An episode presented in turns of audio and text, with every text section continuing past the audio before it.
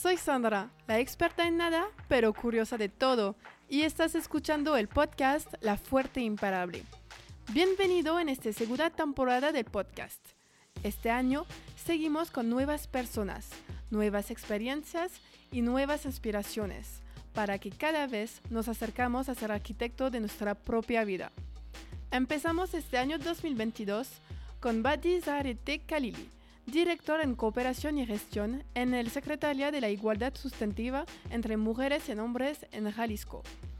Con Badi hablamos de su doble cultura, cómo llegó a tener una conciencia social, cómo está rompiendo los patrones de la sociedad, su trayectoria hasta entrar en el Secretaría de la Igualdad y algunas de las implementaciones que ha hecho con su equipo. Si te gusta el podcast, puedes seguirme en Instagram at La. Espero que les guste esta conversación con Badi. Aquí vamos, c'est parti. Hola Badi, gracias por aceptar mi invitación y bienvenido en el podcast La Fuerte Imparable. Hola, hola, muchas gracias por invitarme. ¿Te gustaría presentarte para que nuestra audiencia te conozca? Claro que sí. Eh, hola a todas, eh, yo me llamo Badi, Badi Zárate. Eh, soy urbanista de formación, colimote de mucho orgullo, pero adoptado ya como tapatío, vivo en Guadalajara. Soy ciclista y también peatón y eh, me encanta platicar de las ciudades y de la gente que vive en ellas. muchas gracias. Al principio siempre de mi podcast empezó a preguntar cómo, cómo fue Badi niño, cómo fue tu infancia, si debería de describirte. Buenísima pregunta. Eh, aparte es como de mis temas favoritos porque eh, y que más me dan orgullo. Eh, yo crecí en una familia multicultural. Mi mamá es iraní, es refugiada en México. Ella escapó en el 79 de una revolución en Irán que derrocó a la monarquía. Y que es una revolución con una inspiración religiosa, una inspiración en el Islam y de una vertiente del Islam que es bastante radical. Y entonces eh, persiguió a la mayoría de eh, grupos con pensamiento divergente, ¿no? ¿no? solamente grupos religiosos, sino también pues, otras visiones de pensamiento. ¿no? Entonces, eh, muchas familias iraníes escaparon de Irán durante, durante la revolución y mi mamá es una de esas personas que escapó y llegó a México y pidió asilo. ¿Y por qué México, sabes?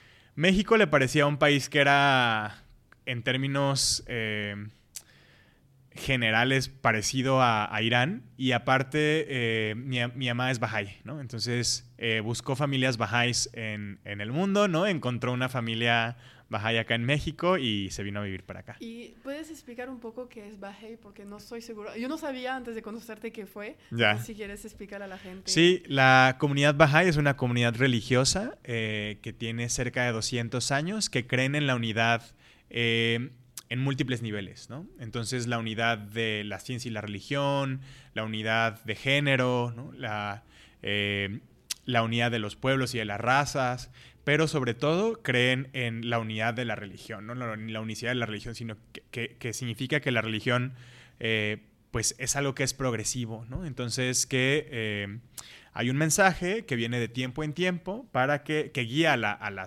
comunidad global, ¿no? En su desarrollo en su desarrollo espiritual. Entonces los bajáis creen que todas las manifestaciones que han venido antes, los profetas, son válidos, ¿no? Entonces Buda, Zoroastro, Jesucristo, Mahoma, y creen eh, en un profeta que es Bajaula, que creen eh, que es el profeta para hoy en día, cuyas enseñanzas les guían en este desarrollo espiritual eh, que va de la mano del desarrollo material que tenemos todos los días. Ah, Entonces, esta es una comunidad religiosa que nació después del Islam y como nació después del Islam, pues no es reconocido por los musulmanes como una, una religión, entonces por tanto, y era la minoría religiosa más grande en Irán. Entonces, por eso, cuando se instaura la República Islámica de Irán, pues persiguen a todos los bajáis y muchos bajáis, muchas personas bajáis fueron martirizadas en el 80, 81 eh, por sus creencias eh, y muchas, como te decía, escaparon. Entonces mi mamá es una de ellas que llegó a México. Entonces, eso es la parte de tu mamá. Esa es la parte de mi mamá, ¿no? Entonces, eso, una iraní refugiada en México. Y por otro lado está mi papá, que mi papá eh, es mixteco. Entonces, viene de una familia indígena de Oaxaca, que eh, migraron por distintas partes de México eh, y que eh, pues empezaron a convivir con distintas formas de pensamiento más occidental, entre ellas los mormones, ¿no? Mi familia, la familia de mi papá fue mormona durante mucho tiempo. Eh, las desigualdades que enfrenta la gran mayoría de las personas de pueblos originarios como la pobreza, ¿no? Eh, la vulnerabilidad, el, el acceso, acceso a todo, la educación, La, salud. Exacto, ¿no? Entonces súmale que aparte fueron migrantes por, por pobreza, ¿no? O sea, buscando mejores oportunidades. Entonces, eh, al final, en, en, algún punto, ellos terminaron viviendo en Ensenada, ¿no? En la Baja California. Y pues eso, entonces mi familia al final es una familia como muy multicultural e inserta en Colima, ¿no? Esta ciudad, eh, yo voy a decir siempre que es el centro del mundo. Ah, eh, este, este estado que lo tiene todo.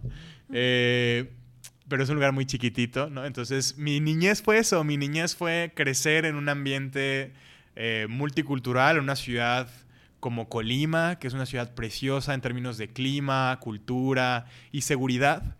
Y fue una, una, una, mm, una niñez muy plena. De hecho, mucho de lo que decidí hacer después profesionalmente estaba inspirado en eso. Estaba inspirado en qué tanto había podido vivir yo que pudiéramos estar asegurando para otras personas. Por ejemplo, yo de, yo de niño hace poquito me acordaba que yo me salía toda la tarde a jugar a la calle o a un parque, ¿no?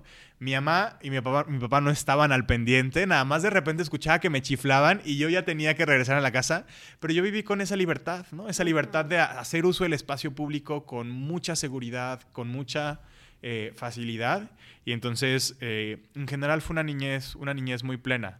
Sí con sus, o sea, ahora lo, ahora lo, lo narro como algo muy... Eh, como un plus esta diversidad, pero como niño en realidad me costaba mucho trabajo entenderla. ¿Te ha pasado como, sí, como pasa en muchos países cuando eres como de gente que no son la norma, vamos a decir, entre comillas, ¿viviste como un tipo de discriminación o cosas así? Sí. Solo por nombre, vamos a empezar solo por el nombre. Sí, justo hace poquito, eh, y qué bueno que lo digas porque eso es, ¿no? O sea, al final... Eh, los comentarios, las acciones que atentan contra la dignidad de una persona por el simple hecho de ser esa persona, por haber nacido en cierta familia, en cierto contexto, eh, vamos a llamarle discriminación. Es pura discriminación. Exacto. Eh, entonces, sí, o sea, por mucho tiempo sí fue como el lo exótico, ¿no? O sea, de que, ay, qué padre que tengas ese pasado. Pero la verdad es que el conflicto en Oriente Medio que se avivó durante el ataque a las Torres Gemelas trajo muchas consecuencias, yo creo que para todas las familias medio orientales en el mundo, ¿no? Porque empezamos a cargar con un estigma de violencia, de terrorismo, ¿no? Incluso familias que llevábamos toda la vida ahí, ¿no? O sea, como, como, como fue mi caso, que eh, pues yo crecí en Colima, conocía a todo mundo, ¿no? Me conocían de toda la vida pero cuando sucede lo de las Torres Gemelas, mi familia se volvió que terrorista, ¿no? Como sospechosa en cualquier lado al que vas. Entonces, eh, hasta hace muy poco que lo estuve platicando justo en una plataforma que mencionábamos que era Fuck Up Nights. Eh, y cuando me empecé como a ir para atrás, me di cuenta que mucha esto, que ahora entiendo que es riqueza, eh, lo escondí de niño, ¿no? Entonces yo empecé, dejé de hablar farsi, ¿no? O sea, no quería que me hablaran en farsi en público por no cargar con este tipo de de exclusiones que como niño es muy natural, que deseas pertenecer, deseas ser parte de, de este Pues espera, especialmente como adolescente queremos entrar en el, entorno, estar solo, está horrible, no se puede, está mal visto. Y crecemos en comunidad. Exacto. Entonces fui rechazando mucho esto, ¿no? O sea, y esto como muy evidente, pero también esta otra parte eh, en México que tiene que ver con el color de piel, ¿no? Con la morenitud. Mm. Entonces, empezar a como a marcar mis líneas ahí, ¿no? Como... Eh, como a alejarme de eso, ¿no? Como incluso es increíble el, poder que tiene la discriminación sobre las personas que, incluso en personas morenas, ¿no? Que es lo principal que puedes ver de nosotros, pues lo, negamos, ¿no? O sea, no tenemos un sentido de, de, apropiación y de orgullo sobre lo que significa por las condiciones eh, sociales que nos impone el Entonces, esas como el tema de, el tema de, eh, mi herencia iraní, más lo indígena y tal, sí comenzaron a ser razones que yo... Eh, comencé a bloquear, ¿no? Y decir, como no hablar de eso, ¿no? Como, ah, qué chistoso tu chiste, seguimos adelante, ¿no? Incluso algo que me di cuenta más adelante eh, y que ya esto es como transición de niñez a adolescencia, fue que... eh, porque me- a, veces, a veces me daba cuenta que había mucha gente que se sentía muy orgullosa de su nombre, ¿no? Y de que no me llamo así, me llamo tal. Y entonces eh, yo comencé a ser muy flexible con eso. Ah, sí, no te preocupes, David está bien, ¿no? Entonces, eh, adaptándome, exacto, ¿no? Y creo que tiene que ver no solamente con la evidente dificultad que a las personas nos cuesta cuando escuchamos algo distinto, pero con esa, esa, esa flexibilidad que le puse, creo que tenía que ver también con eh, buscar alejarme de eso, ¿no? Y decir, no pasa nada, ¿no? Como no, y decir de alguna forma que no me es importante. Va. Y entonces, adolescente, ¿qué tipo de, cómo fue Buddy? Como más como de rebelde, ibas a hacer todo, no, o decir que, pues no, yo me acomodo, yo soy el, yo fitting en la so- con el grupo, Depende a quién le preguntes. Yo creo que, creo que una parte como bien importante eh, de mi personalidad es que siempre he si- he sido como bastante como adaptable, muy, muy camaleónico al contexto en el que me, en el contexto en el que me encuentre, ¿no? Entonces en la secundaria era un desastre, ¿no? O sea, ¿Cómo? vaguísimo, ¿no? Entonces, eh, también como que... eh, vaguísimo no tal vez de hacer tantas como travesuras más tradicionales, pero por ejemplo de desafiar mucho la autoridad. Decir, esto no me parece, ¿no? O esto no está bien, ¿no? Eh, entonces siempre eso me metió en muchos conflictos, ¿no? ¿En la Eh, escuela? en la escuela, papás, en la escuela con mis papás, en la escuela particularmente, en la casa como que aprendíamos a, a lidiar con eso, ¿no? Eh, siempre le echaba en cara a mi papá y a mi mamá que eso era culpa de ellos, porque ellos en realidad nos habían, ellas y él y ella nos habían enseñado a en realidad ser bastante abiertos. Hace poco le contaba a una amiga que, eh, y ya no me acordaba de eso, que en la casa teníamos eh, semanalmente, le llamaban un espacio de consulta, que era un espacio donde nos sentaban a mi hermana y a mí, y era un espacio donde la jerarquía no existía. Y entonces se resolvían temas de la familia en este espacio de consulta, donde cada quien hacía una aportación a la discusión y una vez que se presentaba, ya no le pertenecía a la persona, pero le pertenecía a la consulta. Entonces todas las ideas tenían el mismo valor y el mismo peso. Entonces siempre fue un tema de eh, hablar con mucha libertad, ¿no? Eh, Es evident- increíble. evidentemente es una casa, o sea, con muchos eh, límites, ¿no? Y creo que mucho tiene que ver con que era la forma de mis papás, de, de mi papá y de, de mi mamá de buscar protegernos, pero sí existían ese espacio, ese tipo de espacios que pues yo en mi adolescencia lo interpretaba como, a ver, o sea, esto debe funcionar así en todos lados y en la escuela vamos a ser horizontales también, y no, y no funcionaba, ¿no? Entonces como- siempre me metió en muchos problemas eso.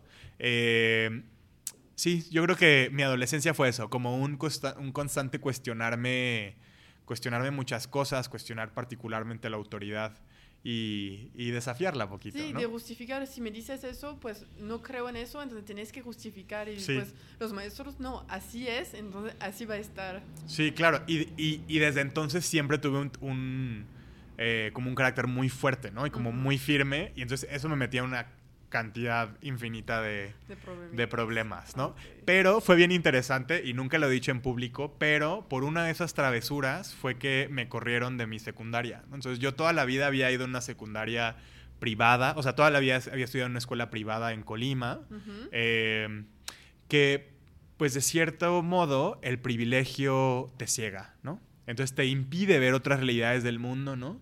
Entonces a mí me corren de la secundaria, eh, qué chistoso que lo estoy diciendo en público, jamás lo había hecho. Y entonces me corren de la secundaria y eh, a la mitad de segundo de secundaria. Y no había ninguna escuela que me, me quisiera recibir justo a la, a la mitad Ajá. y solo pude entrar a una, una escuela eh, así en la periferia de Colima, ¿no? Esas escuelas, pues las peores evaluadas, ¿no? Con muchos, muchos problemas Ujú. y ahí me aceptaron.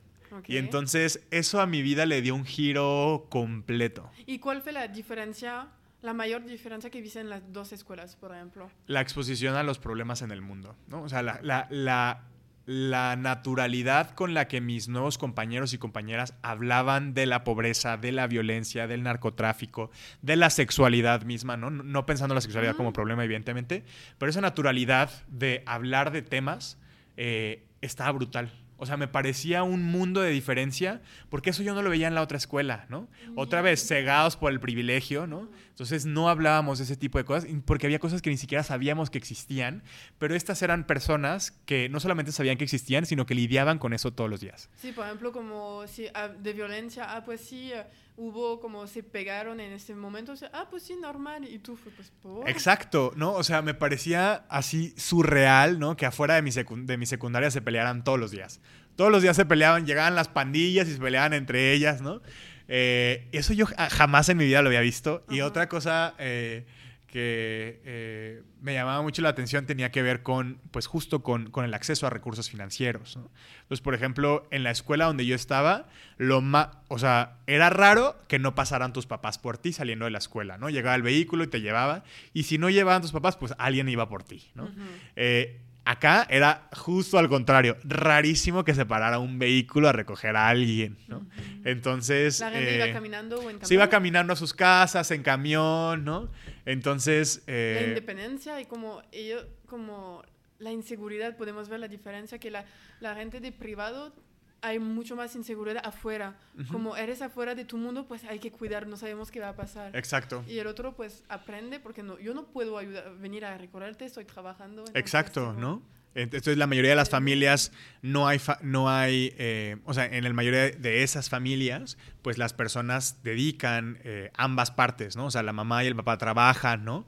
Incluso una dimensión de la libertad más temprana, me parece, ¿no? O sea, es un tema de, pues ya te expusiste a estos problemas del mundo, yo no, yo no estoy en condiciones de gastar, ¿no? Tal vez no estoy trabajando, pero estoy en casa haciendo, bueno, trabajo de cuidados, entonces vete por tu, vete por tu cuenta. Entonces, eh, detallitos así que me fueron como abriendo una dimensión completa del mundo, que yo creo que sí marcó mucho la forma en que me iba a entender eh, y, el resto de mi vida como buscar alejarme de estas esferas de privilegio, que tengo muchos, ¿no? Y, es, y es importante reconocerlos, pero eh, sí me ha cuestionado como todo el tiempo, como, ¿qué, otras realidades existen, ¿no?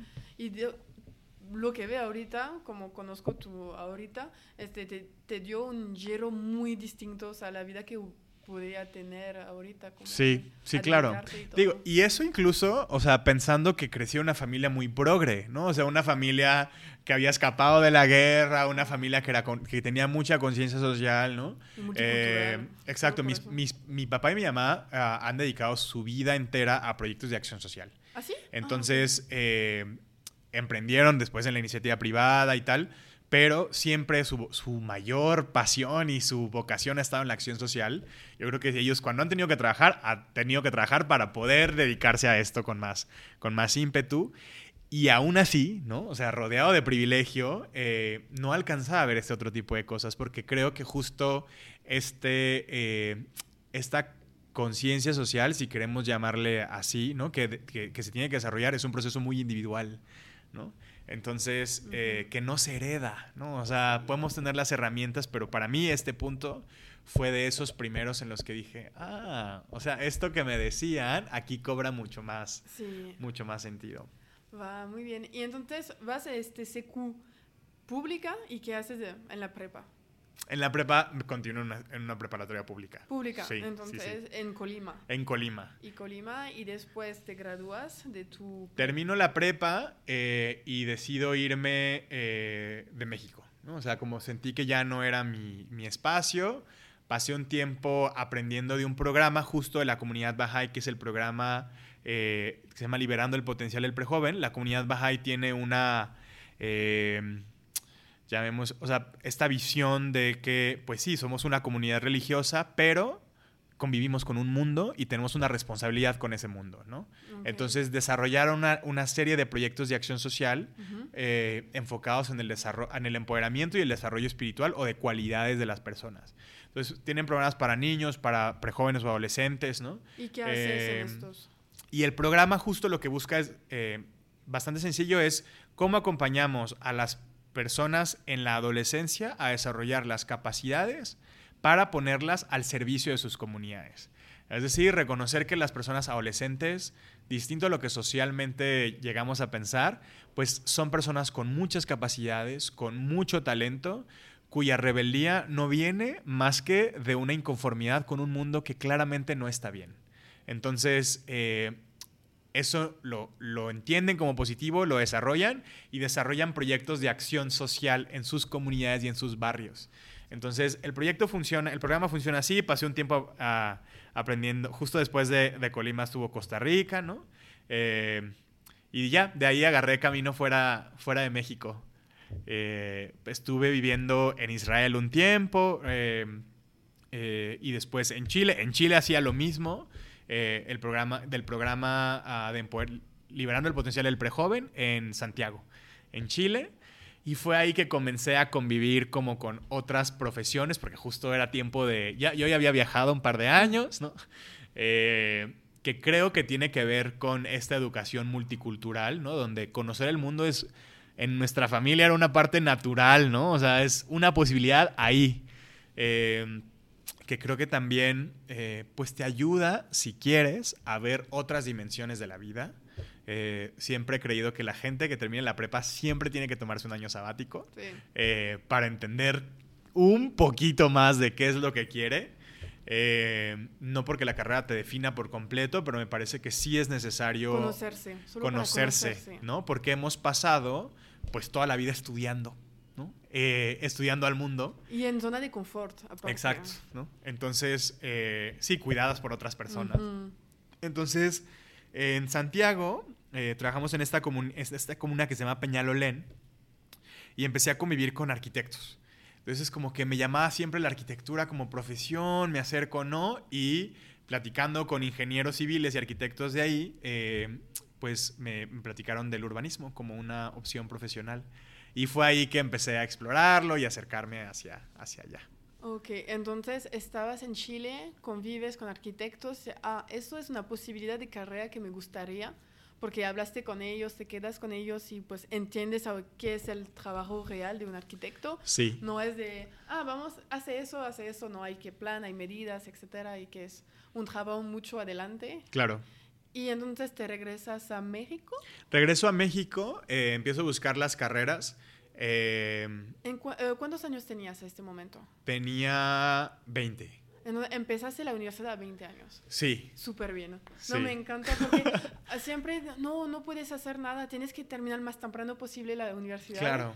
Y tienes que hacer eso, hay que seguir un patrón. Sí. Y entonces yo soy pro de hacerlo. De romper el patrón. Estoy de acuerdo, pero la verdad es que sí hay mucha presión social en torno a eso. Oh, sí. Y sí sentía que venía muy tarde. O sea, sí sentía que ya había desperdiciado tres años, que necesitaba ponerme a estudiar busqué opciones de urbanismo en México y la opción de Guadalajara me pareció una muy buena en términos del plan, del, plan de estudios, pero también eh, porque por la cercanía a Colima, ¿no? Estar un poco más cerca de mi familia.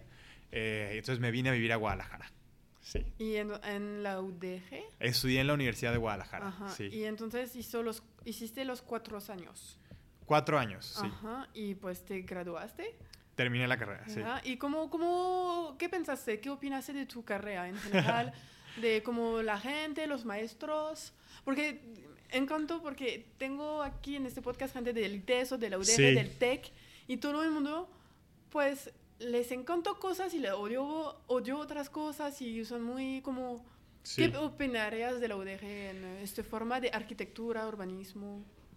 Bueno, la, ODG tiene una, escuela de arquitectura bastante fuerte, con pues las figuras más importantes de la arquitectura tapatía fueron forjadoras de la escuela de arquitectura, de la cual después nació eh, la carrera de urbanismo. Bueno, en Guadalajara se llama urbanística, eh, que es la acción o el ejercicio del urbanismo. Eh, aunque mi proceso universitario fue bastante sui generis, porque yo eh, pues ya venía de vivir una vida independiente, ¿no? Eh, tenía muchas ganas de estudiar, ¿no? Porque justo había pasado ya tres años sin hacerlo y no venía cargando el pesar de la preparatoria. Y eh, tenía muy claro que, tenía, que, quería encontrar una conexión entre mi, mi vocación en los proyectos de acción social y lo que estaba estudiando, ¿no? Y que no le vería otra forma, no le vería sentido estudiar algo si no estaba vinculado a esto.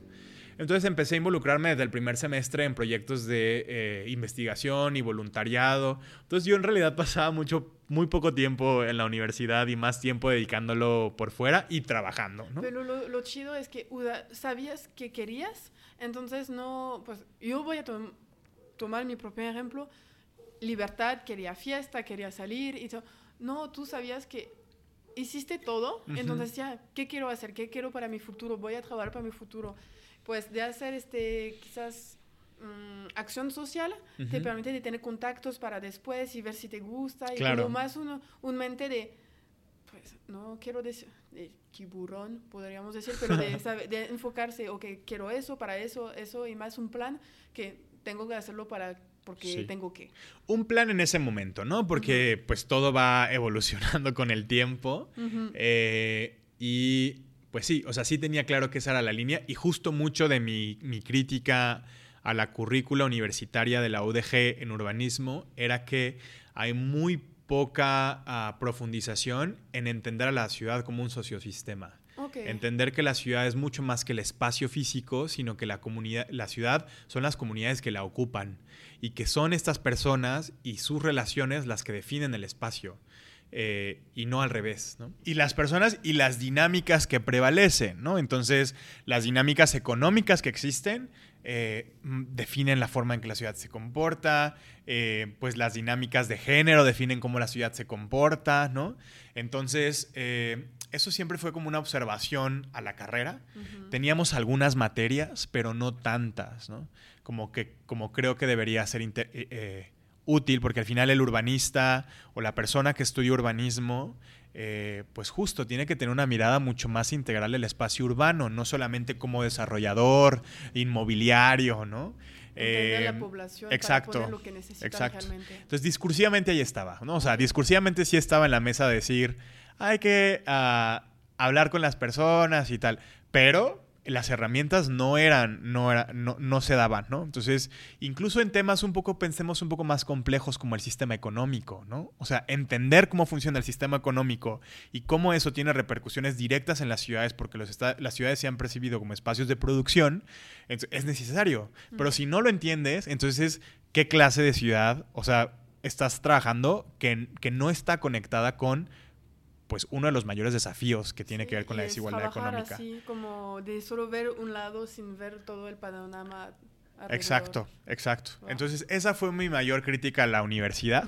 Eh, No, pero puede ser positivo también, te gusto, etcétera. Entonces, ahí no es como yo no busco criticar por criticar, es más bien de observación, pues, porque ahorita quizás desarrollaron esta parte, ahorita hay más opciones, etcétera. Sí, sí hay más opciones. Eh, hay también perfiles eh, académicos brillantes en estos temas, ¿no? O sea, la Universidad de Guadalajara tiene también eh, personas como con mucha experiencia y mucha capacidad en entender este otro fenómeno. Eh, pero sí, yo creo que al final, fuera de eso, la Universidad de Guadalajara en términos de urbanismo tiene una de las mejores currículas universitarias, ¿no? Entonces, eh, pues sí, entonces esa fue mi experiencia como, como urbanista. Entonces estudiaba, trabajaba, hacía voluntariado, eh, porque ¿En no le veía otra, otra forma. Tuve varios eh, como pequeños proyectos, ¿no? De todo tipo, ¿no? O sea, desde ayudar como en dibujante de algo, ¿no? Ayudar a redactar cosas. Y después eh, me acerqué a un colectivo que se llama Colectivo Ecologista de Jalisco. El colectivo ecologista eh, fue de las primeras y más importantes voces de la agenda de sostenibilidad ambiental en, México. Y el entonces director del colectivo era Mario Silva y yo empecé como a colaborar con él y después entramos juntos a un proyecto de investigación en ONU Habitat. Entonces, él estaba a cargo de un proyecto de investigación sobre gobernanza metropolitana y yo le asistía como a investigador auxiliar, ¿no? Yo todavía estaba estudiando, entonces le, le empecé a apoyar ahí y ahí empecé a hacer mi eh, carrera como mucho más de lleno como, como urbanista. Tuve otros pequeños proyectos en colaboración con el gobierno de Guadalajara de, de muralismo urbano, ¿no? Entonces trabajamos también en escuelas primarias enseñando a niñas y niñas sobre el valor del muralismo como una herramienta transformadora del espacio público. Entonces les ayuda y también les enseñamos técnicas básicas de pintura y tal. Entonces fue ahí que empecé como a, adentrarme en los primeros semestres de la, de la carrera, pero que justo venía con este eh, ímpetu de qué más, ¿no? O sea, ¿qué, ¿qué, más puedo hacer aparte de estar aquí? Sí. Pero fue lo que parece muy en, enriqueciente, como te enriqueciste muchísimo de, todo este cuatro años como de universidad. Demasiado, sí, sí, sí. ¿Y qué, entonces te graduaste y qué elegiste? ¿Seguir con tus proyectos o...? Yo antes de graduarme ya trabajaba para el sistema de Naciones Unidas, ¿no? Entonces, eh, como tiempo completo. No, de medio, ¿no? Entonces hacía algunos proyectos de investigación. También llevaba la representación juvenil de ONU Habitat, que es el programa de las Naciones Unidas para los asentamientos humanos. Llevaba la representación juvenil en América Latina, entonces justo en las conversaciones rumbo a la, eh, a la adopción de la nueva agenda urbana, que es un documento de Naciones Unidas que establece los parámetros generales que los estados y las naciones tenemos que seguir en cuanto a desarrollo urbano refiere. Eh, y estamos rumbo a las negociaciones de la, de la nueva agenda urbana, de cómo iba a quedar. Entonces me tocaba hacer mucho de este trabajo eh, en distintas partes, ¿no? O sea, me tocó llevar parte de las conversaciones justo en Berlín. En Berlín creamos una agenda urbana específicamente pensada para la juventud y el papel que la juventud tiene en los espacios urbanos. Entonces, eh, yo ya estaba trabajando en eso y aparte también entré como colaborador a lo que entonces era el Instituto de Planeación Metropolitana, el IMEPLAN. Jalisco tiene un esquema de coordinación metropolitana única en México que establece que a pesar de que la Constitución dice que los municipios son entidades territoriales autónomas, es decir, que deciden sobre su territorio, en Jalisco hay una ley de coordinación metropolitana que dice que en las áreas metropolitanas de Jalisco existe la obligatoriedad de coordinarse. Es decir, no pierde su autonomía, pero hay un órgano intermunicipal que coordina los proyectos metropolitanos, entendiendo que la ciudad justamente no funciona en términos de los, las barreras o los límites administrativos, sino que la ciudad sigue su flujo, ¿no? Sí, todo el mundo se desarrolla juntos, como no hay uno que se va a desarrollar muchísimo y los demás, pues, sino no es su prioridad, no se va a desarrollar todos juntos. Exacto, eso por un lado, y que la experiencia urbana o metropolitana no reconoce estas diferencias. Cuando tú te trasladas de Guadalajara a Zapopan, no percibes la diferencia, ¿no? no, no te marca de repente de que bienvenido a Zapopan, ¿no? Entonces, la dinámica en las ciudades no reconoce estos límites. Guadalajara es una ciudad, de, el área metropolitana de Guadalajara es, una ciudad de 5 millones de personas, entonces con nueve municipios metropolitanos que eh, conviven todos los días, ¿no? Alguien trabaja en un municipio y vive en otro y va a la escuela en otro. Entonces, eh, el desarrollo de la ciudad no tendría por qué, eh, los, límites, los límites administrativos no tendrían por qué obstruir el desarrollo de una persona, ¿no? En términos de su experiencia en el espacio urbano. Entonces, el IMEPLAN lo que justo hace, hace es eso, establecer criterios y parámetros metropolitanos que guíen las decisiones que se toman a nivel municipal. Y entonces yo trabajaba ahí. Ok, ¿Y tendrías un ejemplo de cuál podría ser como límite que, si, que todo el mundo tiene que hacer, por ejemplo? Por ejemplo, eh, la, la, preservación de áreas naturales. Ok. ¿no? Entonces, hay áreas naturales que rebasan los límites de un municipio. Por ejemplo, la primavera. ¿no? La primavera es un caso que implica, por lo menos metropolitanamente, el diálogo entre Zapopan y Tlajomulco. No puede haber criterios distintos entre... Eh, entre estos municipios para la preservación de las áreas. Sí, los dos lo hacen juntos y llegan a la misma... Eh, otro muy obvio es el transporte público. Sí. ¿no? O sea, el transporte público no tendría por qué cortarse cuando, cuando cruzas un, municipio, ¿no? Ah. Entonces, eso en términos de lo espacial, pero también hay otras características que ahora el IMEPLAN lo hace, porque el IMEPLAN transitó a no solamente hacer planeación, pero también hablar de desarrollo. Entonces es el Instituto de Planeación y Gestión del Desarrollo Metropolitano, porque reconoce estas otras dinámicas que son eh, importantes también, por ejemplo, la igualdad sustantiva. ¿no? O sea, cómo funcionan las políticas de acceso de las mujeres a una vida libre de violencia a nivel municipal que eh, en un municipio y en otro ¿Por qué es que tendría que haber diferencias? ¿Por qué es que una mujer puede pedir ayuda de una forma en un municipio y tiene que cambiar en otra? ¿no?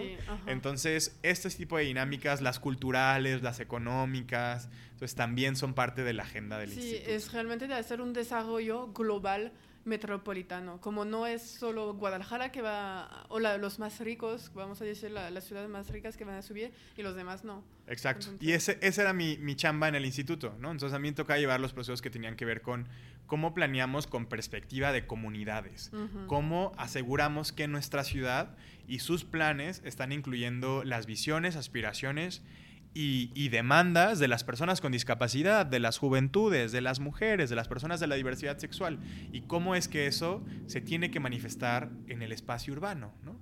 Porque las ciudades, eh, como lo decía hace un momento, pensadas como espacio de producción, han sido pensadas desde la visión de quien históricamente produce, que históricamente han sido los hombres, ¿no? Con esta división sexual del trabajo que dice que los hombres hacen el trabajo productivo y las mujeres el trabajo reproductivo, que no tienen solamente que ver con tener hijos e hijas, sino con el trabajo de cuidar, cuidar el hogar, cuidar las relaciones, cuidar.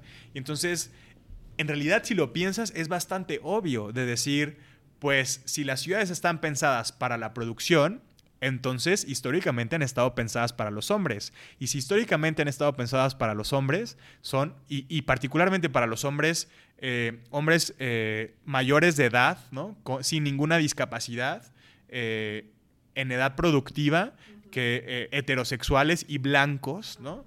Entonces, si las ciudades han sido pensadas para esta población en específico, entonces pues todas las demás vamos a encontrar desafíos en ese espacio que no fue pensado para nosotras. No fue pensado para las mujeres, no fue pensado para las personas jóvenes, para las personas adultas mayores, ¿no? Tengo una pregunta.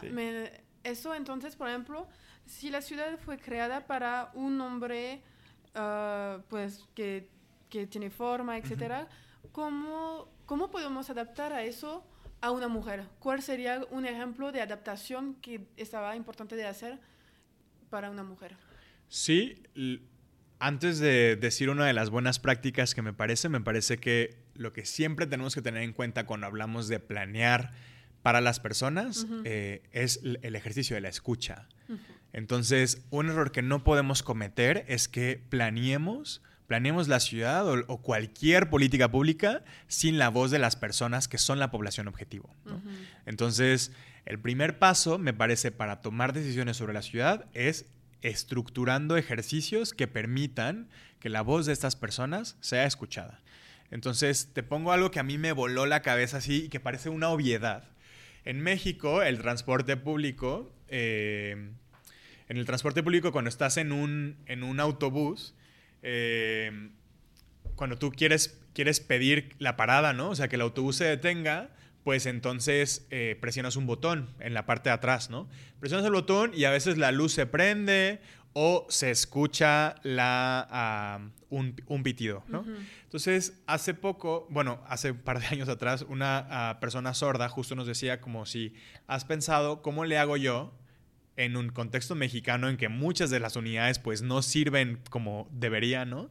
Si yo solicito la parada, y la luz no se prende, yo no sé si ya se escuchó la alarma, no sé si el botón no funciona. Yo no Entonces, que me parecía algo como tan sencillo, pero que podía conectar conmigo y decir, sí, es algo que yo hago todos los días que no he pensado que justamente pudiera representar una barrera para alguien en su, en su experiencia en la, en la vida en la ciudad. En el día a día. Exacto, ¿no? Entonces, eh, me parece que antes de aventurarnos a encontrarle soluciones, siempre tenemos que pensar cómo estructuramos ejercicios formales de escucha. Y habiendo pasado eso, hace poco también una, ah, una amiga que hago aquí un comercial para que conozcan su plataforma que se llama Mamá Urbana, Sofía Valenzuela, eh, tiene una organización que justo pues analiza la ciudad desde el enfoque del cuidado y particularmente desde el enfoque de ser madre.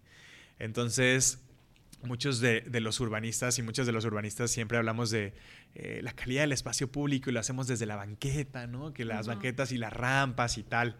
Y ella en un conversatorio hace poco decía, están chidas las banquetas y están chidas las rampas, pero como mamá cuidadora, yo necesito una banca. Necesito una banca antes que una banqueta. ¿no? O sea, porque yo cargo, ¿no? O sea, y cargo con la pañalera, cargo con el bebé o la bebé, y entonces necesito un espacio para sentarme. Y entonces también decía, qué increíble, ¿no? O sea, como resultado de poder escucharlas. Y entonces me metí a investigar y hay muy buenas prácticas en términos de cómo la banca puede ser un elemento prioritario en el diseño urbano por encima de otros elementos. Eh, porque en términos de la desigualdad, es, podría ser una prioridad. Sí. Eh, pues vamos a seguir en este tema. Moviste exactamente en el Secretaría de la Igualdad Sustantiva de Jalisco. Sí, sí, sí. Entonces ahorita estás especializado en todo este tema que hablamos. Claro, que una de mis preguntas eh, cuando estudié urbanismo, como te decía, era como, ¿cómo lo conecto a la otra parte? ¿Cómo lo conecto a la acción social, a la vida cotidiana. Entonces siempre fue como empujar, empujar dentro de la carrera, como un enfoque desde esta parte. Algo que sí me ha encantado es que escuché voces con las cuales hacía mucho eco, ¿no? Profesores y profesoras y también compañeros y compañeras de la universidad que pensábamos lo mismo, ¿no? Entonces siempre fuimos como un grupito como bastante claro de que los, los que se acercan mucho más a la agenda social, llamémosle. Pero entonces, eh, en mi ejercicio como, como urbanista, ¿no? En ONU Habitat, en el IMEPLAN, trabajando también para otro tipo de plataformas como el Banco Interamericano de Desarrollo, para gobiernos locales, como que no terminaba algo de hacerme eh, completamente eh, como cerrar el círculo en mi vida profesional, ¿no? Y eh, algo como que siempre me hacía era como que desarrollamos como soluciones urbanas, ¿no? Pero que realmente no solucionan de raíz los problemas de las personas. Y eh, después de analizarlo muchas veces, eh, entendía que había otro nivel de problemas que me parecía que era importante atender, que tiene que ver con el, ejercicio, la promoción y la protección de los derechos eh, humanos básicos. Entonces fue que eh, también como comencé a especializarme más en derechos humanos, particularmente derechos humanos de personas migrantes eh, o derechos humanos de las mujeres y de las niñas. Eh, y entonces eso también durante mi trabajo todavía en el instituto, en el, en el IMEPLAN. Y fue después que me invitaron a ser parte del proyecto de la Secretaría de Igualdad Sustantiva y tomé la decisión de, pues, poner en pausa un poquito mi vida profesional como urbanista, ¿no? O sea, de hacer eh, programas de desarrollo urbano, ¿no? Y enfocarme mucho más a esta otra parte que tiene que ver con solucionar desigualdades eh, que todos los días golpean a poblaciones que viven en una situación de desigualdad. Esto, por supuesto, sin eh, decir que el urbanismo no lo hace. Me parece que el urbanismo tiene el potencial de hacerlo, porque al final el urbanismo viene de la preservación de un derecho que es el derecho a la ciudad. El urbanismo bien hecho, el urbanismo pensado con las personas, es una herramienta para la protección de, derechos y particularmente el derecho a la ciudad. Pero justo en mi tránsito profesional dije, necesito meterme mucho más de lleno en esta agenda y fue que entré a la Secretaría de Igualdad. La Secretaría de Igualdad Sustantiva entre mujeres y hombres es lo que conocemos como el mecanismo de adelanto para las mujeres. Este, bueno, y en este caso en el estado de Jalisco, los mecanismos de adelanto son estas figuras acordadas en tratados y acuerdos internacionales eh, en torno a los derechos humanos de las mujeres que dicen que los estados y naciones debemos contar con espacios institucionales que preserven la seguridad, la dignidad y la libertad de las mujeres, así como la progresividad de sus derechos. Como cómo constantemente eh, evolucionan o entendemos las, la magnitud o los alcances de los derechos. Entonces, eh, ese es mi trabajo ahora. Yo trabajo en la Secretaría. Mm. Eh, estoy a cargo de los procesos que tienen que ver con eh, las colaboraciones con las organizaciones de la sociedad civil, las instituciones académicas, los organismos empresariales, los centros de trabajo, así como los asuntos internacionales de la Secretaría.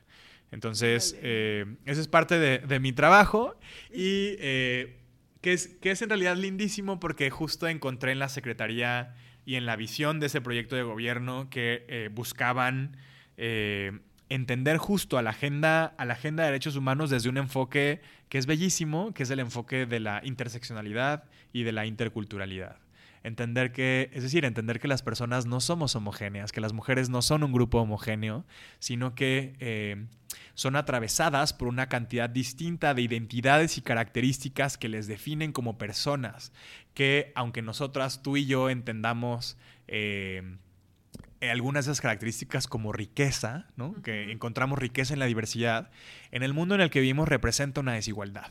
Entonces, eh, una mujer que vive en Guadalajara, en la colonia americana, ¿no? que tiene educación superior, no va a experimentar lo mismo que va a experimentar una mujer, eh, una mujer wixárika en el norte de Jalisco, que ha vivido toda la vida en pobreza y que tiene una discapacidad. ¿no? Mm. Entonces, entender a las personas bajo este enfoque de, eh, interseccionalidad que nos permite entender los cruces que construyen nuestra identidad, me parece que es esencial.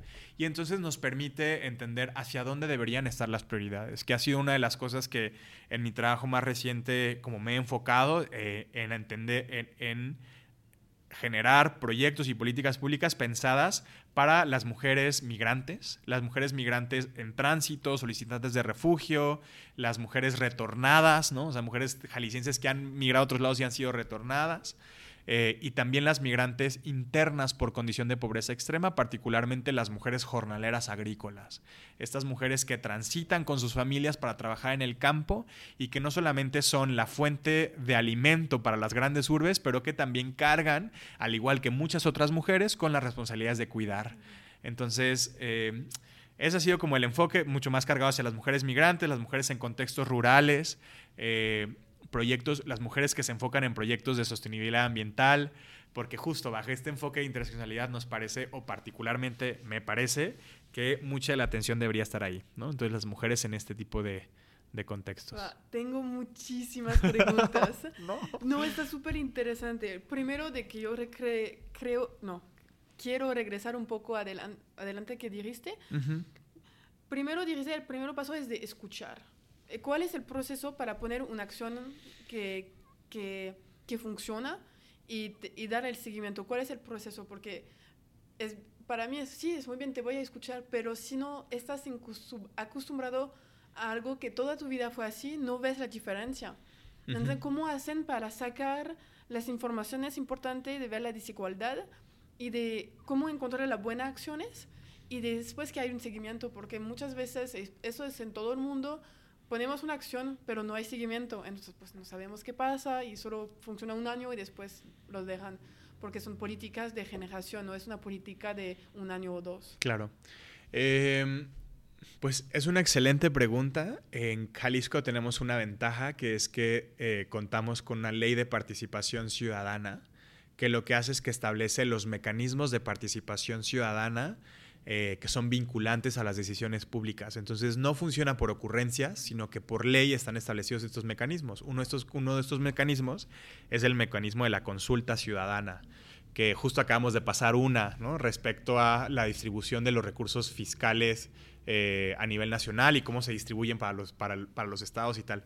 Entonces, Jalisco tiene estos mecanismos ya muy, muy maduros, ¿no? que vienen justamente de un proyecto de gobierno que eh, ha apostado por esto, ¿no? A generar esos espacios de representación ciudadana. ¿Cómo sucede, eh, cómo aseguramos que, las participaciones están siendo realmente útiles para el proceso de toma de decisiones? Eh, hay muchas formas de hacerlo, ¿no? Que, me parece que tiene que ver con eh, por eso hace rato hablaba de, tener mecanismos formales, ¿no? Que vengan de procesos de metodología de investigación, que sean como muy, sean diseñados para, para, acordar ahí y que no sean ocurrencias, ¿no? O sea, que no solo sean que aquí nos sentamos y tarara, tarara. Entonces, me parece que contar con esos mecanismos es vital, pero me parece también, hablando justo de las ocurrencias que a muchas personas les podemos pensar que, que son, hay un valor en el ejercicio de eh, el diálogo colectivo sobre los problemas de nuestra comunidad. Entonces, aun cuando hay ejercicios que no necesariamente son vinculantes con las decisiones públicas, el poder contar ya con espacios de diálogo y conversación sobre los problemas con los que convivimos todos los días tiene un valor grandísimo. Como tipo asociaciones sin lucro. Exacto. Como que trabajan, pues recibí Samantha, una, una, psicóloga social que ayudó, como que pusieron ah, instituto de, para las uñas para las mujeres en colonias Ya. y fue fake, no es de... Sí, van a hacer las uñas, pero la, la- las, las chicas que hacían las uñas, pues el chiste fue de, de, eh, de que hablan con las mujeres y que ven si hay un problema de violencia en su familia. Y hablando, pues hablaban con ellas y encontraron, ah, eso, ¿sabes? Es un tipo de violencia. Y, sí, y eh, enseñar que eso es el primer paso, pero después ya el segundo. Y si pasa este paso, la verdad, hay este tipo de cosas que puedes ir, puedes ir por allá, te podemos ayudar.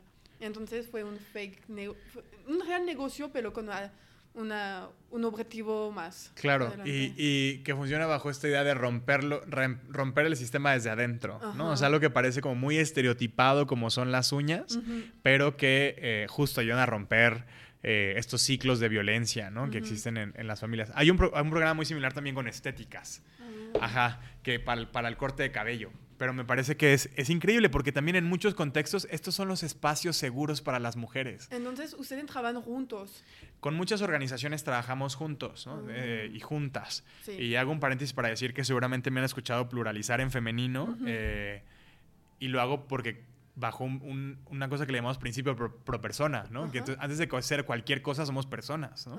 Entonces, personas lo pluralizamos en femenino. Entonces, soy la persona que está en la entrevista el día de hoy, eres la persona que me está entrevistando, ¿no? Ándale. Entonces, eh, que nos permite eh, humanizar muchas cosas y reconocer que, pues no solamente, porque luego también dicen, ay, también están los individuos que se pluralizan en masculino, pero me parece que la persona nos, nos arroja una, una variable mucho más profunda que tiene que ver con la identidad y, un- y una visión del mundo, ¿no?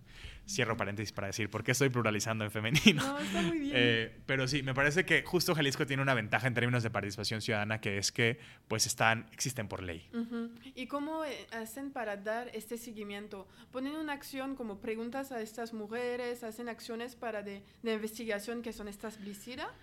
¿Y qué hacen después? ¿Cómo, ¿Cómo poner una acción? ¿Tienes un ejemplo de acción, por ejemplo, quizás con las mujeres de agricultura? ¿Cómo Sí. lo que me dijiste? Las antes? jornaleras Ajá, agrícolas. ajá. Este es un proyecto que, eh, lo voy a decir de una vez, es uno de los proyectos favoritos que hemos tenido en esta administración. Eh, es un proyecto que desarrollamos a través de cooperación internacional, cooperación técnica internacional con la Organización de las Naciones Unidas para la Alimentación y la Agricultura, la FAO. Eh, que justo lo que busca es generar un modelo de seguridad social para las mujeres jornaleras agrícolas, que va mucho más allá de tener un contrato, porque eh, la mayoría de las mujeres y las personas jornaleras en nuestro país no tienen contrato. Entonces, esto les, les lleva a una serie de violaciones a sus derechos laborales bastante importantes y que les vincula con otras formas de violencia mucho más complejas, como lo es la violencia sexual o la trata de personas. ¿no? Entonces, eh, este modelo de seguridad social justo lo que busca es eh, construir una ruta que defina las responsabilidades de la iniciativa privada, de los gobiernos, de las organizaciones, de la academia, para asegurar la dignidad y seguridad de estas personas, ¿no? Que al final, como lo decía, son el sustento de nuestras comunidades completas, nos proveen de alimento.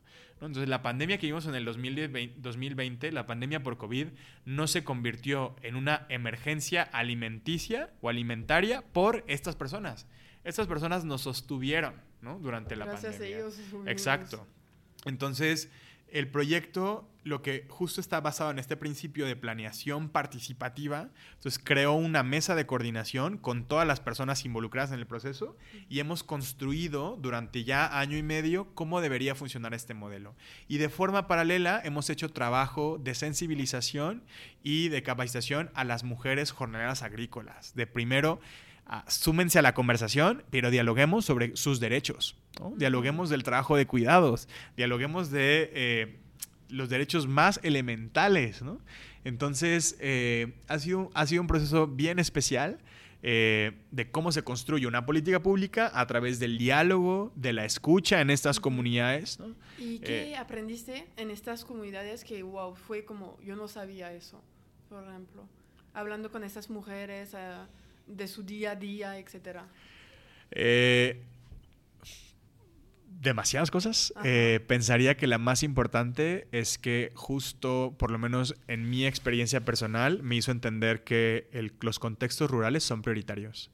que no los vemos suficiente, que no entendemos la dinámica del campo, ¿no? en el campo de nuestro país, y la complejidad de la desigualdad que, que, adquiere, que se adquiere en el campo. ¿no? O sea, evidentemente la desigualdad por razón de género eh, es un problema prioritario, ¿no? Pero entender cómo se manifiesta en el contexto, en los contextos rurales, me parece que es prioritario. Entonces, entender y dialogando con ellas, ¿no? Sobre las múltiples eh, desigualdades y violencias que han vivido durante su, durante su vida como jornaleras, me ayudó a entender que ahí está la prioridad. Y particularmente algo que nos, o sea, como que nos, nos perturbó demasiado era la naturalidad con la que se hablaba de la desaparición forzada.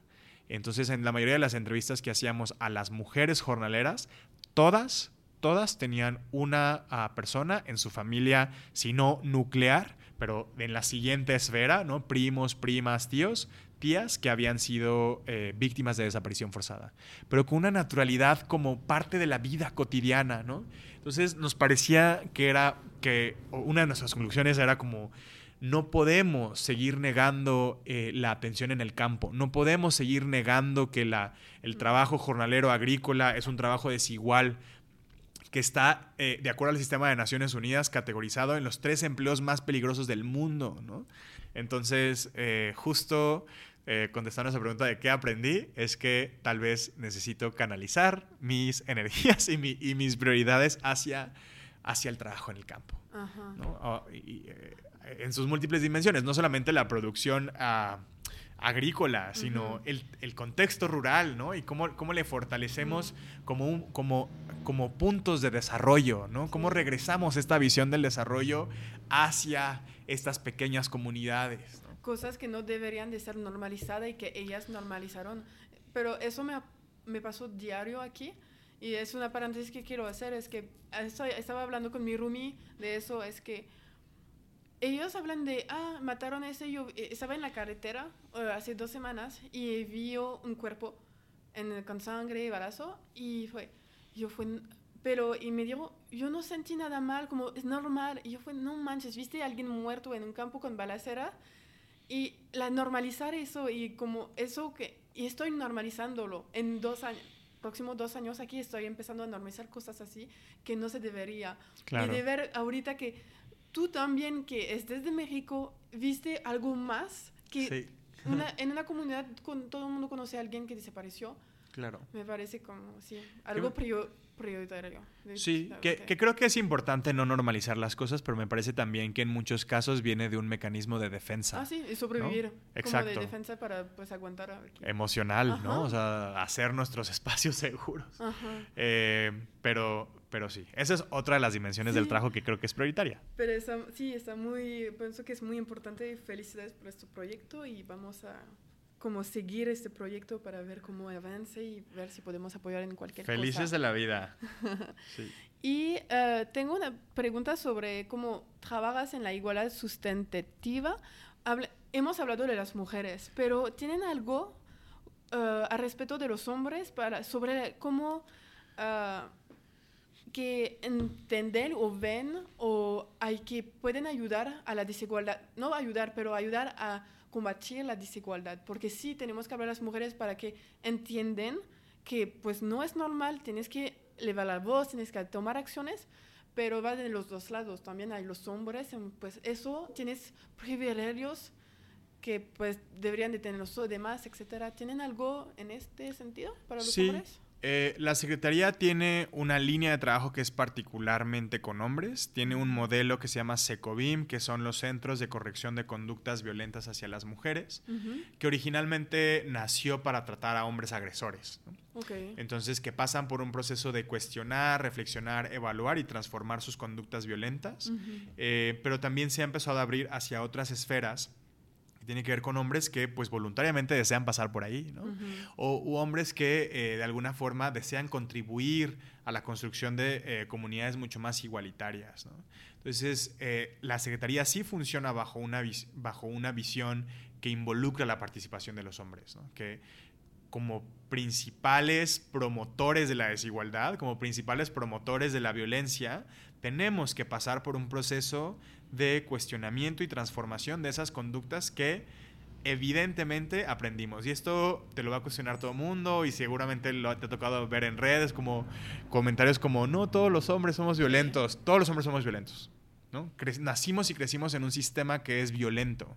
Entonces, si no lo aprendimos en casa, lo aprendimos en la escuela. Si no lo aprendimos en la escuela, lo aprendimos en nuestro trabajo, pero en alguna forma de nuestra conducta somos personas violentas. Entonces, o somos personas machistas.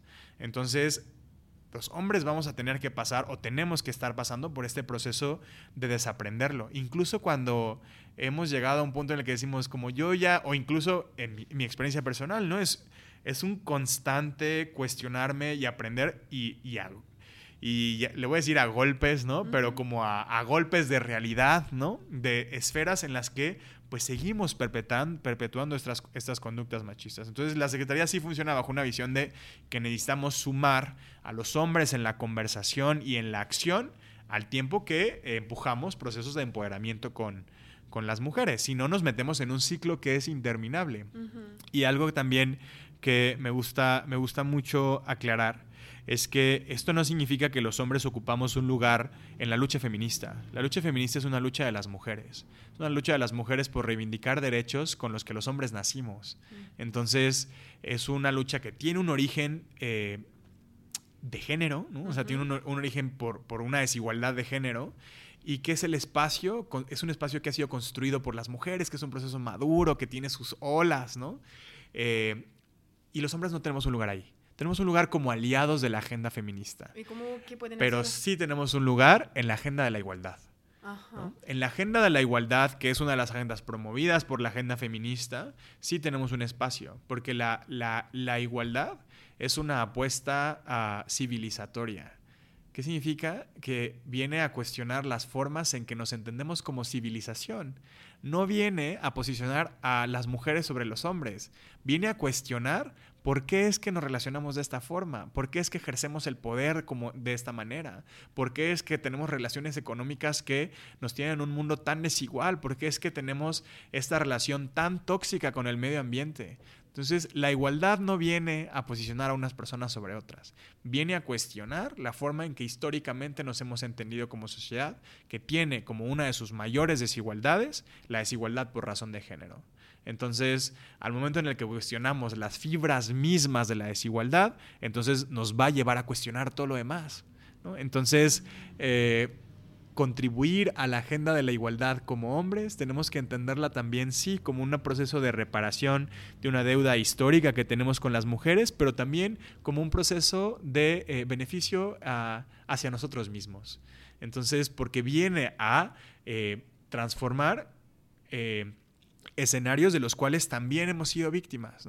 Entonces, eh, indudablemente las mujeres son, han sido y van a ser las principales víctimas del machismo. La, condición en la que viven las mujeres en los espacios en México, la cantidad de feminicidios que tenemos al día, las brechas, de, las brechas salariales que existen entre mujeres y hombres, van a estar ahí y ellas van a ser siempre las principales víctimas del machismo.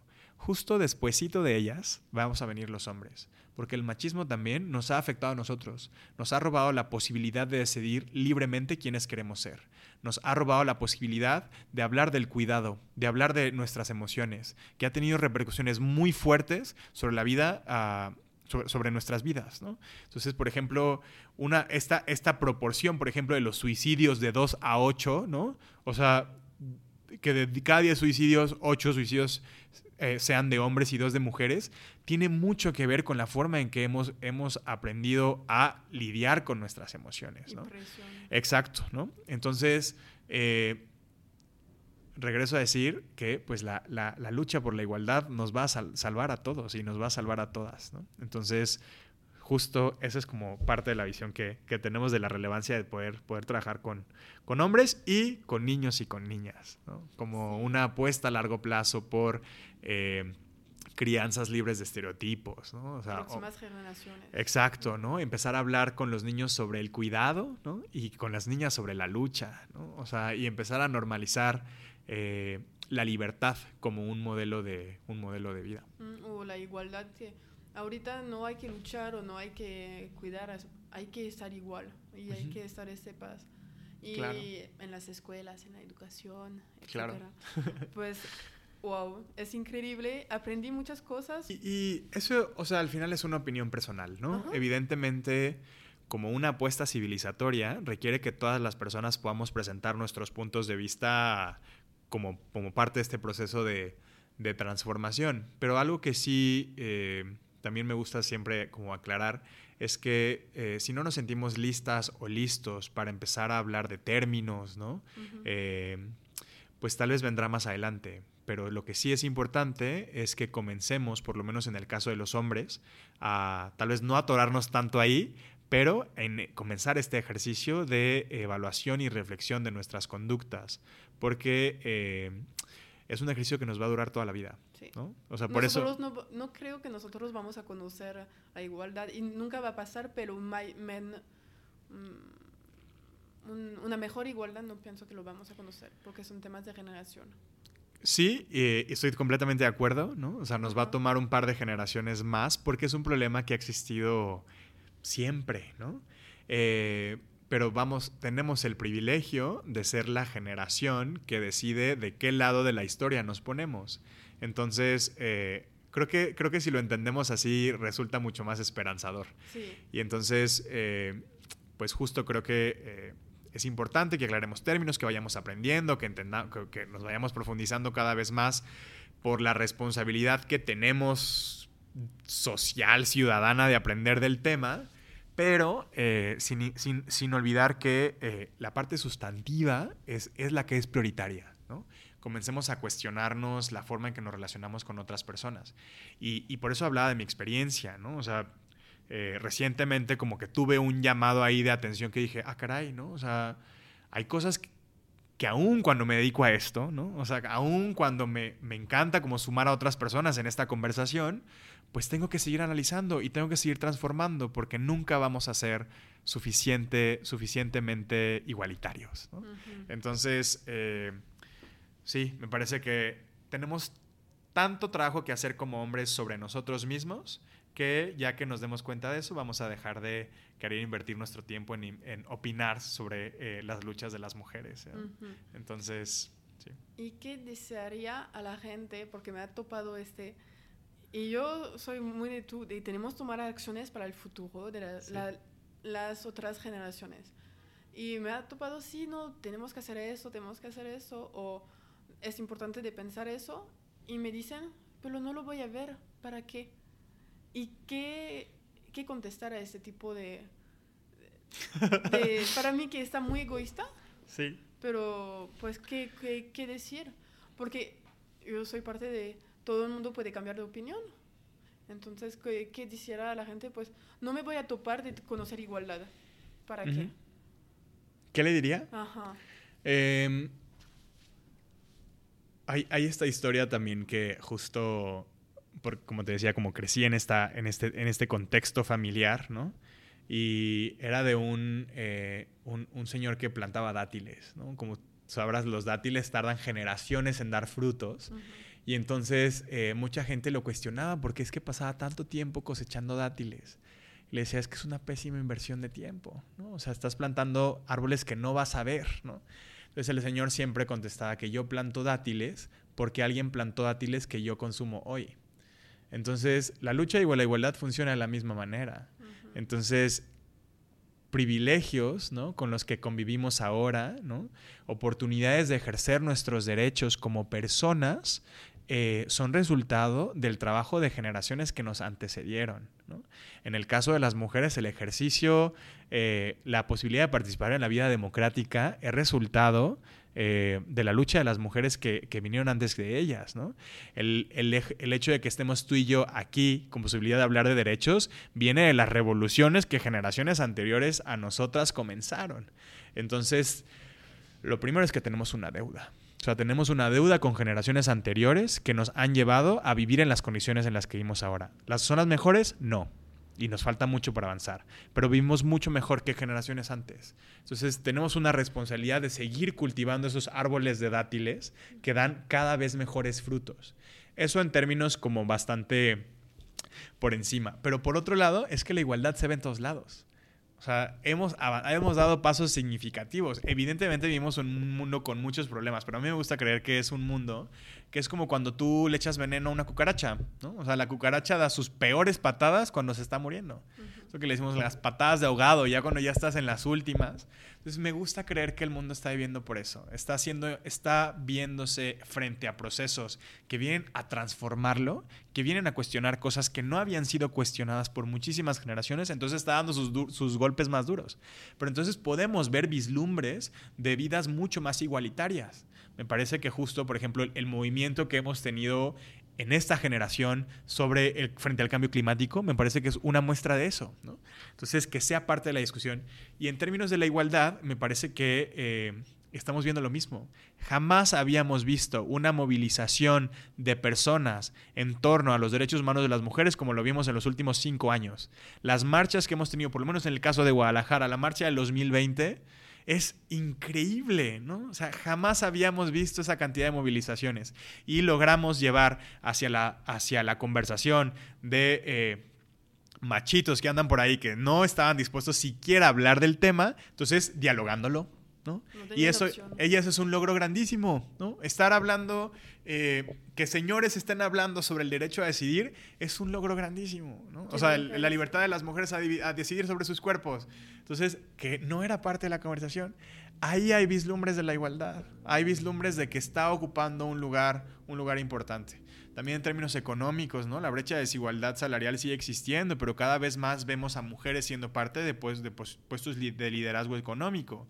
Eh, lo mismo en términos políticos, ¿no? Que vamos a, con, avanzamos y retrocedemos, avanzamos y retrocedemos, pero me parece que cada vez más es incuestionable la necesidad de eh, poder contar con la participación de las mujeres en cada vez más esferas, cada vez más esferas de la, de la vida humana. Entonces, creo que igualdad ahí está, nomás hay que, hay que tener ganas de verla, ¿no? Sí, estoy de acuerdo. Ahorita quiero regresar a otros temas, más de ti, porque la verdad fue súper interesante y estoy segura que pues interesó a mucha gente. Y ¿Cuál es el reto u obstáculo más difícil que te ha pasado? Son preguntas que yo pregunto a todos. Sí, el mayor fue con el que comencé al principio de la, de la, de la entrevista, que tenía que ver con em, aceptar lo que otras personas decían que tenía que ser, eh, incluso a, como y que llevó como consecuencia a ocultar cosas de mi persona entonces que tenía que ver con mi herencia cultural, ¿no? Eh, entonces mi mayor error fue construir una versión de mí eh, que respondía a lo que las personas decían que tenían que ser y no como un ejercicio real de preguntarme quién soy, a qué soy, a qué aspiro, qué me gusta, ¿no? Entonces, eh, que como te decía, que creo que es una de las mayores consecuencias de, del machismo, ¿no? Y que hace poquito platicaba de eso y que fue un proceso bastante, bastante duro, ¿no? que me llevó justo a reafirmar que mi, mi agenda era con los derechos humanos. Eh, fue aquí en Guadalajara justo. Eh, estaba, estaba acompañando a una amiga a una boda, ¿no? Y entonces, pues Guadalajara tiene una característica que es una ciudad, pues chulísima, no lo vamos a negar, pero tiene eh, una identidad muy conservadora, ¿no? y con, y con, y con algunas ramificaciones de, discriminación bastante fuertes, ¿no? Entonces, eh, la forma incluso en la que se estructura, la ciudad, que no nos vamos a meter ahí porque nos da para otra charla, pero pues responde a estas visiones eh, eh, de, discriminación, ¿no? Pero bueno, estábamos en la boda, chichichín, todo el mundo muy feliz, estas bodas como clásicas, tapatías, donde todos se aman y se odian a la vez, ¿no? y entonces se acerca una de las primas de esta amiga mía y me dice, oye, eh, eh, tú eres eh, moreno pero guapo, ¿no? Y yo dije, ah, ok, gracias, ¿no? Pero entonces comencé a cuestionarme qué significaba moreno pero guapo. ¿Qué significaba? Moreno es un insulto. ¿Qué significaba el pero? ¿No? O sea, significa que, que lo moreno no es guapo, ¿no? Significa que lo moreno es feo. Y entonces me empezaron a venir a la mente, pues, visiones, ¿no? De, de, cosas que yo había escuchado toda la vida y que seguramente esta frase la han escuchado muchas personas también, ¿no? Entonces, eh, pues justo me llevó a un proceso como de empezar a cuestionarme muchas cosas. Eh, y entonces entendí que uno de mis mayores errores en la vida había sido pues negarme quién realmente era, ¿no? Y entonces empezar a transitar hacia este tema de pues sentir orgullo por el color de mi piel, sentir orgullo por mi herencia, querer recuperar el farsi como una herramienta de comunicación, ¿no? Entonces, eh, ese creería que ha sido mi mayor eh, error en la vida y desafío. Como de empezar a reconstruir una identidad. Una, identidad, ¿no? Completa. Y al revés, ¿cuál sería entonces tu momento de más orgullo de tu vida hasta hoy? Uy. Eh, tengo, tengo varios. Eh, uno muy reciente eh, y que es profesional. Jalisco es uno de los estados con mayor recepción de población refugiada eh, en México. Eh, y particularmente población que ha sido, eh, que, ha, escapado derivado del éxodo centroamericano, ¿no? O sea, todas estas personas que están escapando de las condiciones de violencia en Centroamérica. Y hace muy poco, bueno, más bien desde que entramos a, a, la Secretaría, con mucha de la atención, particularmente el equipo de cooperación internacional, ha sido en cómo construimos un modelo eh, de atención a personas refugiadas o solicitantes de asilo con perspectiva de derechos humanos y de género. Entonces, eh, hemos hecho como avanzado mucho en este modelo, el modelo no está terminado todavía. Y eh, hace un par de meses recibimos la notificación que el alto comisionado de Naciones Unidas para los refugiados, ¿no? como la cabeza global de atención a las personas refugiadas, iba a venir a México y que había seleccionado Guadalajara para venir a pues, conocer el modelo eh, e instalar una etapa nueva en el modelo, que es eh, esta parte donde todas las dependencias del gobierno del Estado nos sentamos en un espacio y, construimos proyectos y políticas a favor de las personas refugiadas. Eh,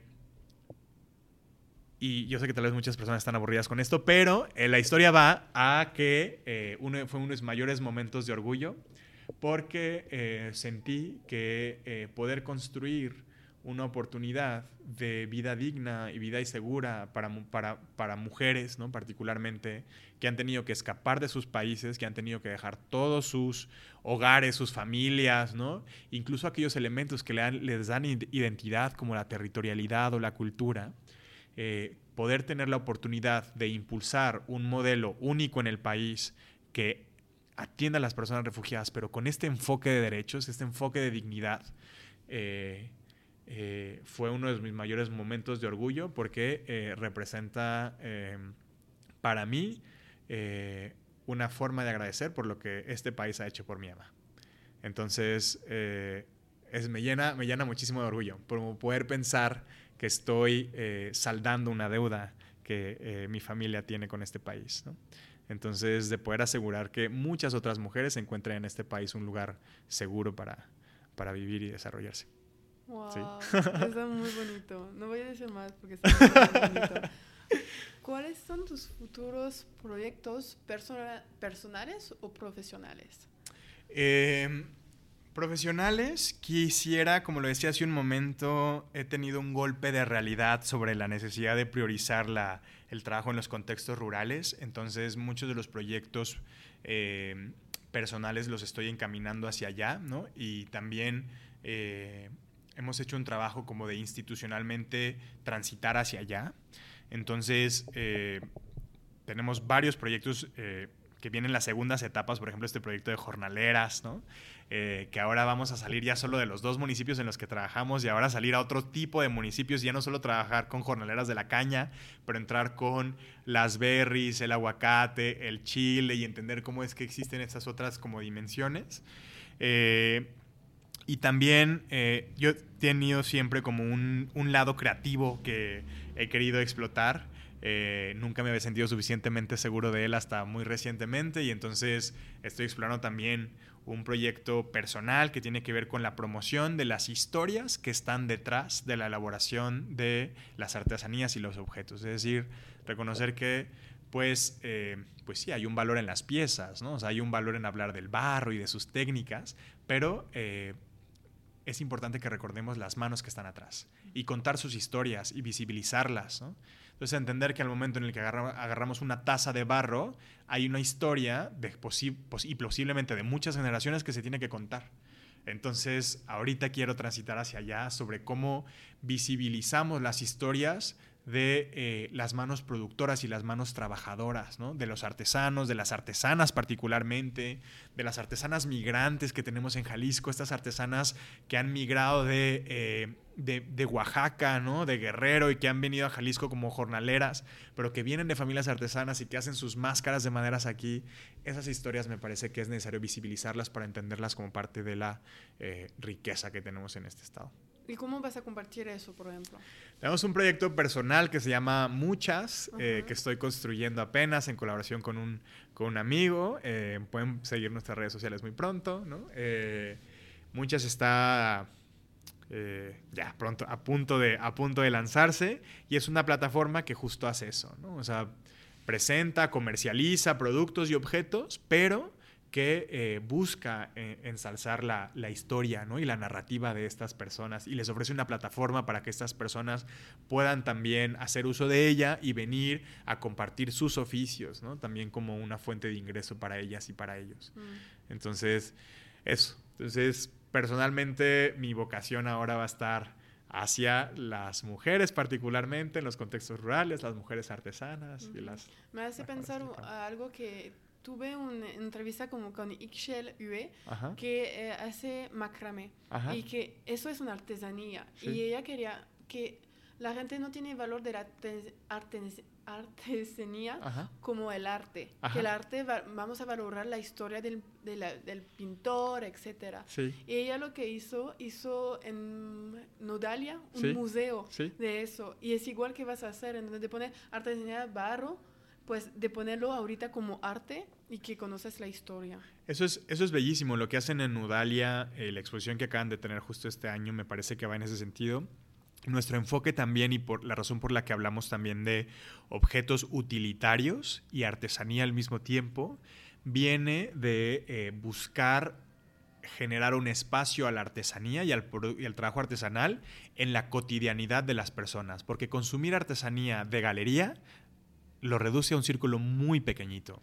Pero si nosotras como personas podemos usar artesanía todos los días, cuando nos tomamos un café en la mañana, ¿no? cuando vamos a servir la comida, cuando si la artesanía está presente en la cotidianidad, si es parte de los objetos utilitarios, entonces es una vía, creemos, para preservarla. Entonces, eh, por eso es que estamos apostando también hacia esta otra visión, no tan, no tan galerista, ¿no? pero mucho más cotidiana de hacer uso de la, de la artesanía, porque sí creemos que hay un valor en la pieza, repito, pero creo que el mayor valor está en la historia, está en las manos de quien está, las manos de quien puede transformar esa pieza en otra completamente distinta. Entonces... Es como todo, es como el arte, es como la cocina. si vas a un chef y que el chef te cuenta la historia del vino, de la cerveza, la valor va a ser súper diferente. Claro, y, y, nos ayuda también a desafiar un poco la visión que tenemos del consumo, porque nos ayuda a entender que cada cosa que llega a nuestras manos viene de alguien y tiene una historia y tiene un significado, ¿no?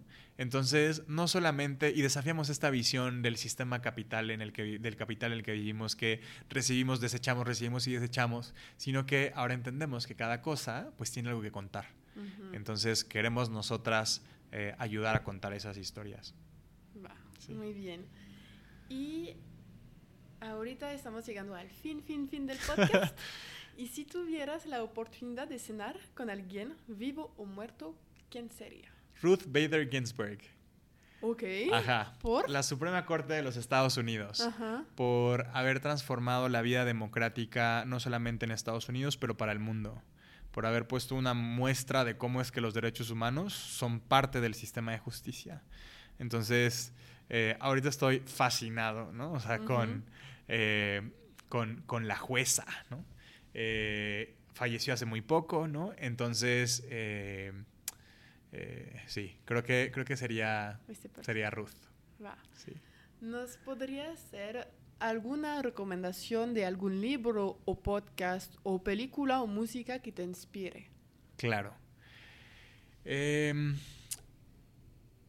em, Es un libro que recomiendo mucho, que se llama Nuevos Hombres Buenos, del autor Rickstar Basete, que lo que hace es que eh, nos guía en una reflexión sobre la forma en que hemos aprendido a ser hombres y eh, cómo transformarla. Y por qué es que es importante transformarla. Y por qué es importante que hablemos del cuidado. Entonces, desde, una, desde un tono muy amigable, que creo que justo la mayoría de los hombres nos salimos de, o nos alejamos de este tema porque hemos tenido una masculinidad tan frágil que incluso palabras complicadas eh, nos dan miedo. Entonces, palabras como masculinidad, ¿no? Nos dan miedo. Entonces, Rickstar lo que hace es que te guía a través de una conversación de su experiencia personal, eh, relacionándose con otras personas y cómo es que fue transformando esta forma en la que aprendió a ser hombre hacia otras formas en las que no dejaba de ser hombre, pero se convertía en un hombre que cuidaba, un hombre que eh, que apostaba por la seguridad, por relaciones saludables con sus parejas, con sus amistades.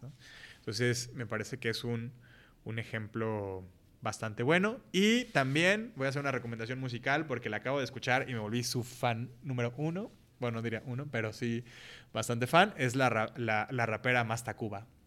Masta Cuba la pueden encontrar en Spotify eh, y me parece un ejemplo eh, poderosísimo de la voz de las mujeres de la periferia, de las mujeres racializadas de este país y su participación en la lucha feminista. Sí, sí, sí, tiene dos, dos clips que vi de ella que son increíbles y esta patilla aparte. Ajá. muy bien. Bueno, me encanta. me gustaría saber si hubiera alguien a quien quisieras que yo entrevistara para hacer algún otro podcast alguien que te encantaría ah, conocer su historia o que la conoces y es que sabes que merece que más gente la conozca? Em, buenísima pregunta.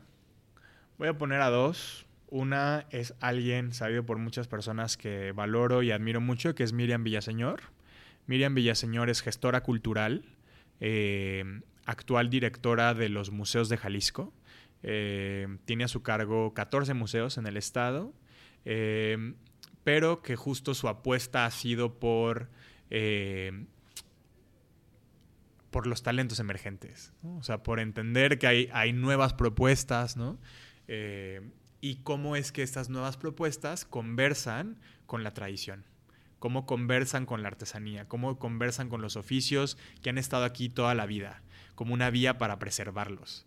Entonces, eh, tiene un proyecto que se llama Los Aprendices, que es bellísimo, ¿no? que trae estas como propuestas de arte mucho más contemporáneo y que dialoga a través de la creación de una pieza con artesanos y artesanas. Entonces, creo que eh, pensando en esta, esta otra parte que también tiene que ver con el ejercicio de los derechos, ¿no? que tiene que ver con los derechos culturales y la identidad y la preservación de la identidad y nuestro patrimonio, eh, creo que sería bien interesante ella. Y otra que pudiera poner en la misa es eh, Celerina, que es una de las mujeres jornaleras con las que nosotras hemos trabajado, que tiene una anécdota de vida bastante poderosa. Y que ha sido nuestra, una de nuestras mayores motivaciones en el proyecto de Cerrando Brechas, sobre el poder transformador de la igualdad. Entonces, ¿cómo es que, cómo es que hablar de derechos y hablar de igualdad transforma la vida de las personas y les da un nuevo sentido y fuerza para enfrentar a, las desigualdades eh, que están ahí al día, ¿no? Entonces, eh, escucharla a ella ha sido de nuestras mayores motivaciones en, el último año, ¿no? Escuchar de su experiencia, de cómo empezó el proceso, cuando empezó a dialogar con eh, a, dialogar sobre, eh, sobre sus derechos y que no se sentía segura de poder ser parte de la conversación y escucharla ahora hablar entre sus compañeras e invitarlas a organizarse, invitarse a sumarse a la lucha por sus derechos, eh, creo que es de las cosas más, más significativas que hemos tenido para que lo que yo he contado hoy sobre las mujeres jornaleras tenga mucho más sentido y no sea alguien externo viniendo a platicar de eso, pero ellas desde su, desde su eh, experiencia diaria. Va, muy bien. Espero que me vas a pasar los contactos Sí, para claro. que los entrevisto. y última pregunta, ¿dónde puede contactarte nuestra audiencia que le gustó, que quieren saber más, quizás tienen preguntas o que saber más de tu proyecto que va a salir pronto, Sí. Pues eh, estoy en todas las redes sociales, menos en TikTok, porque yo ya, yo ya estoy grande. Soy pésimo con las nuevas redes sociales, pero en todas las demás, en Instagram, Twitter y Facebook, estoy como Badizárate. Eh, Lo voy a escribir. Súper, no, gracias. Y aprovechando, quiero agradecerles si quienes han escuchado el episodio del día de hoy y decir, escuchar tanta barbaridad. Y ojalá que me puedan dar su retroalimentación a través de, de las redes sociales. Muchas gracias, nos vemos pronto. Gracias. Si escuchas este mensaje, significa que llegaste hasta el fin. Y por eso, muchas gracias. Espero que te haya gustado, que aprendiste algo nuevo y que encontraste tu dosis de motivación para convertirte en arquitecto de tu propia vida. Si te ha gustado el episodio, puedes compartirlo a alguien que podría inspirar o directamente en las redes sociales sin olvidar de identificar a Badi y yo para que podamos verlo también. Nos vemos la próxima semana. A bientôt